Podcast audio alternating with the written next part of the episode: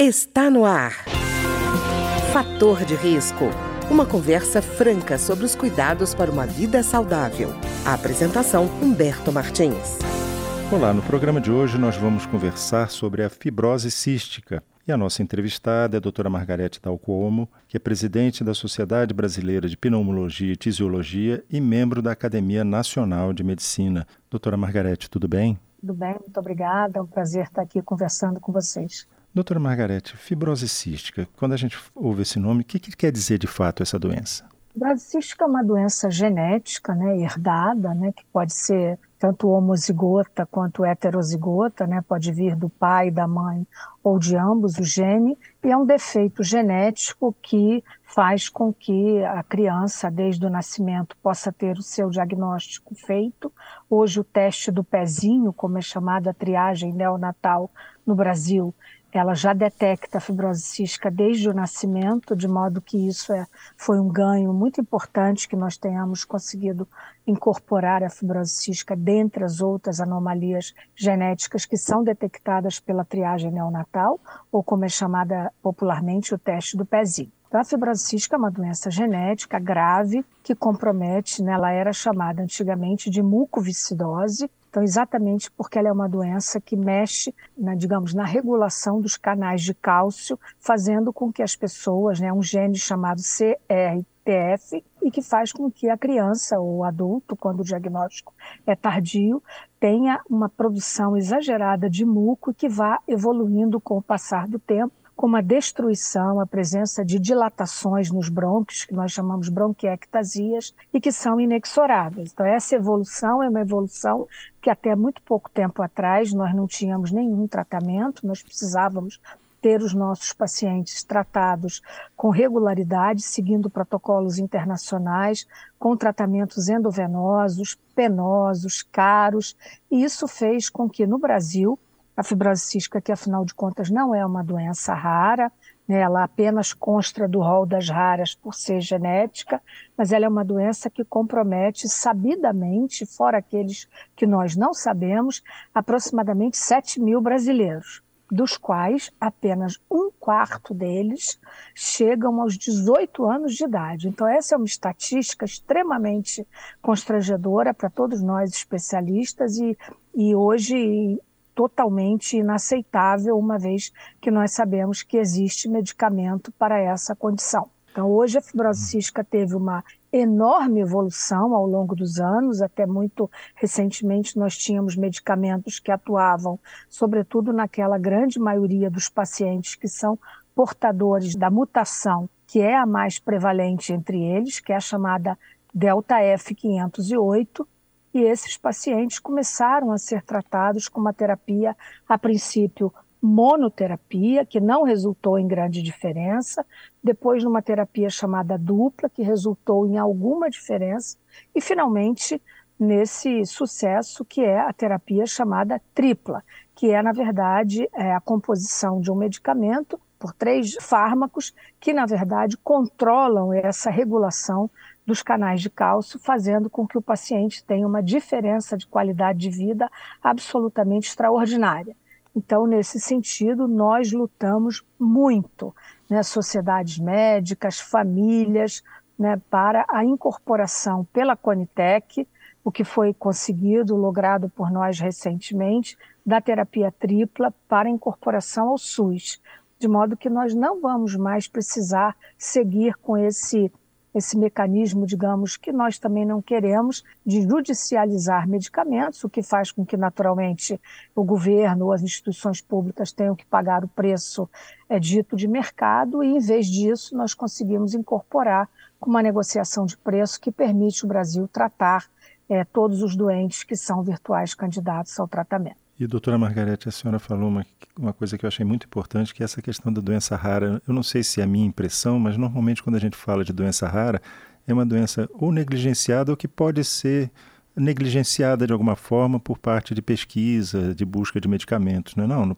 É, pelo menos me sugere isso. Na verdade, quer dizer, existe aí um mecanismo que eu particularmente vejo com muita é duramente um olhar duramente crítico, né? A indústria farmacêutica ela precisa ser sensível a gravidade das doenças chamadas raras. Né? Elas não podem é, seguir é, protocolos de, de, de, tratamento com o custo dos medicamentos que é absolutamente impossível. Né? Desde ser adquirido privadamente por uma família ou por um paciente e até ser incorporado para provimento gratuito pelos sistemas públicos de saúde. Não é possível. Né? A fibrose uhum. cística, o que nós argumentamos, tanto com o produtor, que detém a patente do medicamento, quanto com o Ministério da Saúde no Brasil, né, e nós encontramos uma enorme sensibilidade, faço sempre questão de deixar isso bem claro, da parte do Ministério da Saúde do Brasil, entendendo que nós precisaríamos tratar, nesse momento, aproximadamente 2 mil pacientes acima de 6 anos de idade, que seriam os virtuais candidatos ao uso imediato do medicamento. E isso quebra essa cadeia que eu considero muito perversa de judicialização. O Brasil não pode continuar fazendo judicialização e nós aprovando um medicamento que, obviamente, vai salvar, uma vida não tem preço, naturalmente, uhum. isso não é retórica, mas é uhum. muito difícil que o sistema público de saúde aprove um medicamento que vai custar 300, 400 mil reais por mês para um paciente, em detrimento de tantos outros que precisam de tratamento para tantas outras doenças mais comuns. Então, esse dilema, ele não pode ser entendido apenas entre nós médicos e reguladores ou economistas da saúde ou autoridades da saúde. Não, ele tem que ser entendido, inclusive, pela indústria farmacêutica que produz esses medicamentos. Né? Então, uhum, é preciso que verdade. esse entendimento, eu diria, com um componente eh, humanístico, né, se eu posso dizer assim, seja comum a todos nós. É verdade, doutora Margarete. E, doutora Margarete, quando a senhora falou sobre questão de muco, por exemplo, de aumento da produção de muco, pode parecer que nós estamos falando de uma doença que atinge apenas os pulmões. A fibrose cística é só pulmonar?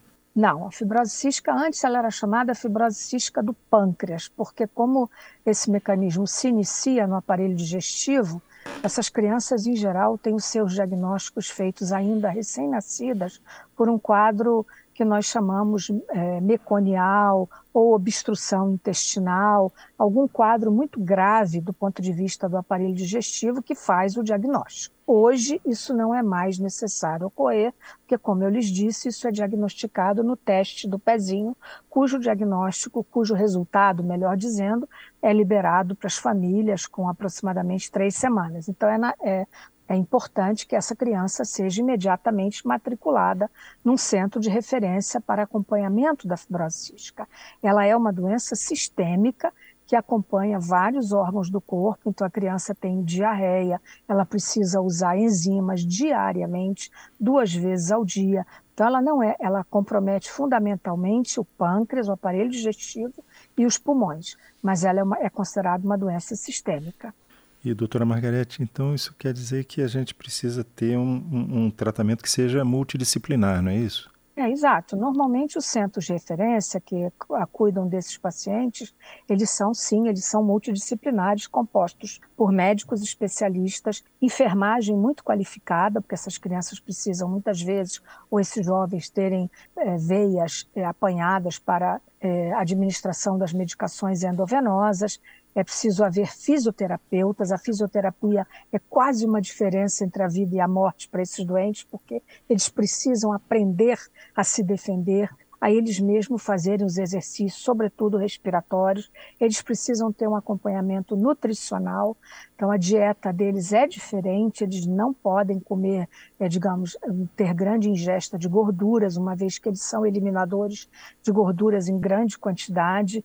Então, é, e tem que ter, sobretudo, diagnóstico. Né? Lembrando também que a fibrose cística ela é chamada a doença do beijo salgado, porque o suor da criança ele é muito salgado pela exagerada excreção de sódio.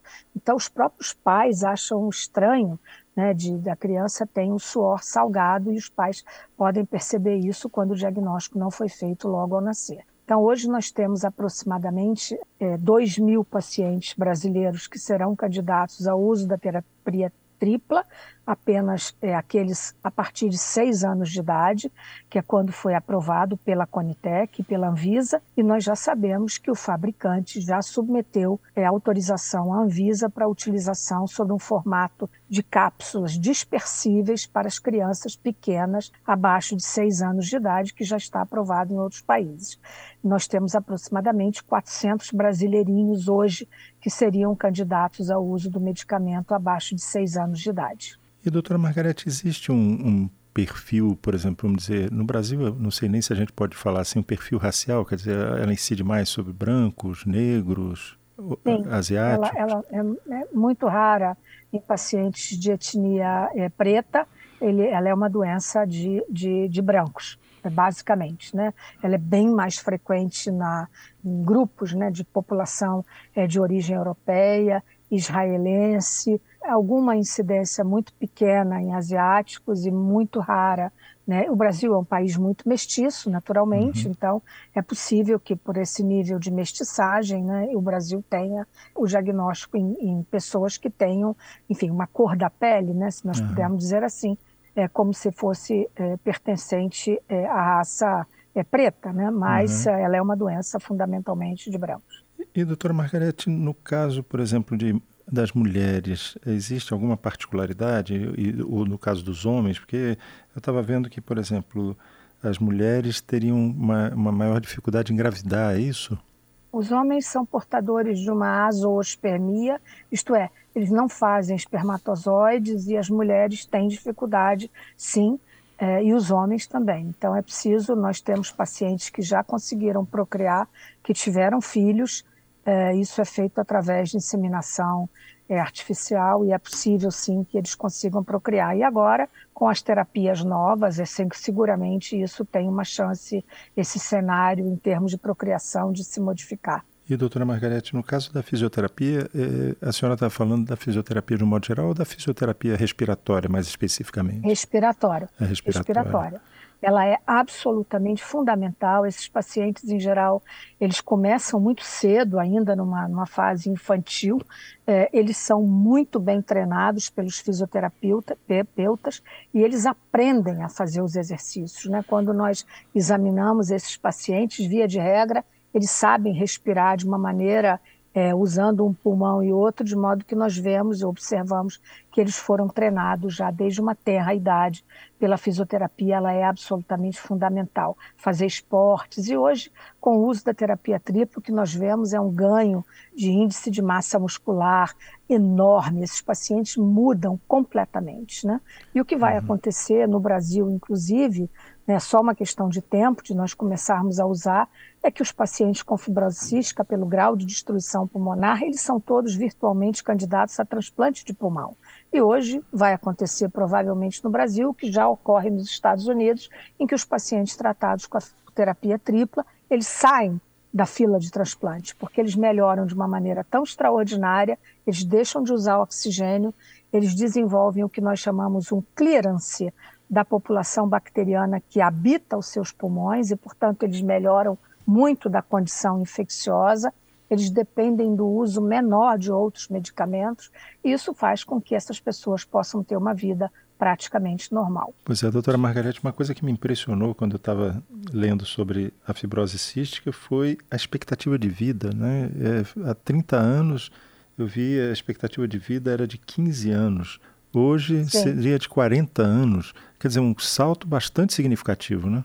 Muito mais do que isso. A expectativa é. de vida com a terapia tripla é que essas pessoas tenham uma expectativa de vida igual a uma população normal, de 70 anos de idade, como a média de brasileiros. Que Essa legal. é a nossa expectativa. Que legal. Isso é uma, uma realmente uma revolução, não? Sim. Ela é um tratamento que a terapia tripla, sem dúvida nenhuma. Nós não podemos ainda responder é, as questões de consequências a longo prazo. Né? Uhum. Quanto tempo isso vai ser mantido, se eventualmente. Isso é uma questão que, que, evidentemente, nos preocupa e tem muitos pesquisadores desenvolvendo observações longitudinais, que nós chamamos, ou seja, ao longo do tempo, de pacientes em uso. E nós vamos fazer isso também no Brasil. Existe uma linha de cuidados que vai desde o diagnóstico da criança, a a matrícula dela em centros de referência, o provimento da medicação né, e o acompanhamento dela e de suas famílias para observar, quer dizer, não apenas os efeitos benéficos, mas como, eventualmente, algum efeito adverso que possa ocorrer ao longo do tempo. Tá ótimo. Eu queria agradecer então a doutora Margarete Dalcuomo, que é presidente da Sociedade Brasileira de Pneumologia e Tisiologia e membro da Academia Nacional de Medicina, que conversou conosco hoje sobre a fibrose cística. Doutora Margarete, muito obrigado pelo seu tempo para é, essa entrevista. Muito obrigado mesmo. Muito obrigada a vocês e um bom trabalho. O programa de hoje teve trabalhos técnicos de Ricardo Coelho.